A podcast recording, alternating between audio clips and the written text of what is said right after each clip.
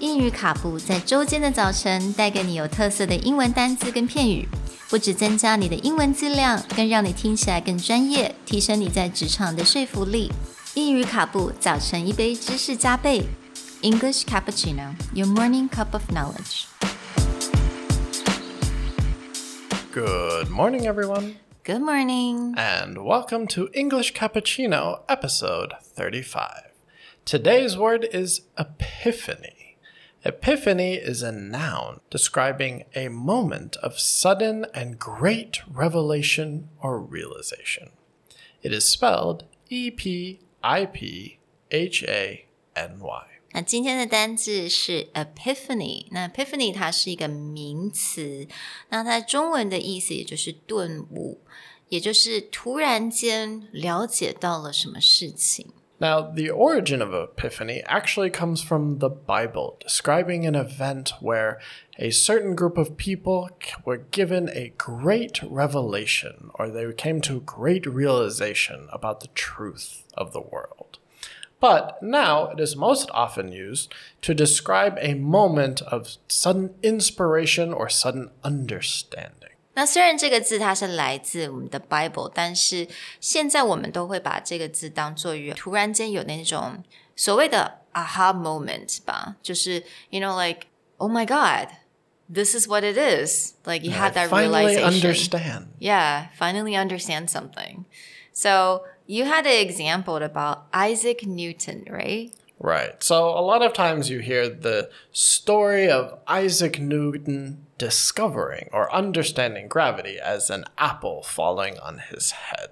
So you may say something like, the apple falling on Isaac Newton's head gave him an epiphany, which led to his explanation of gravity. 那这个名词 epiphany，我们它一定是通常都是用单数来算，所以你会听到很多句子都是 you know gave him an epiphany，我们不会讲说 gave him a lot of epiphanies。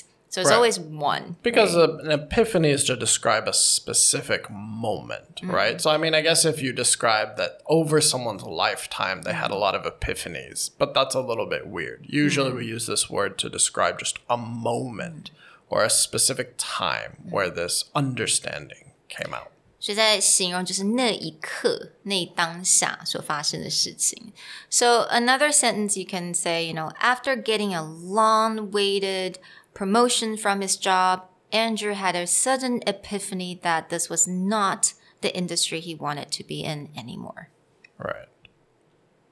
So, epiphany in this case gets used as that moment of understanding. It doesn't necessarily mean it's good or bad, it just mm-hmm. means a moment of true understanding. Mm. Now, an example of epiphany being used is from one of my favorite TV shows growing up. If anyone grew up and ever watched Buffy the Vampire Slayer, the spin off show, Angel, based on Buffy's boyfriend at that time named Angel, had a lot of great dialogue. And in one of the dialogue, he comes to a realization that everything in the world is meaningless because he's been living for hundreds or thousands of years, but that the meaning comes from what we do to help other people. And this is his moment of epiphany. I fought for so long for redemption, for a reward. Finally, just to beat the other guy, but I never got it. Now you do? Not all of it. All I want to do is help.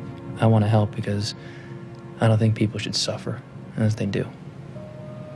Because if there's no bigger meaning than the smallest act of kindness, it's the greatest thing in the world. Yikes, it sounds like you've had an epiphany. So, through this example, you can see that sudden realization that comes to him. So, the next time that you suddenly have a clear understanding of something, or you want to be able to describe it, we hope epiphany is the word that you go to. We'll talk to you next time. Bye. Bye.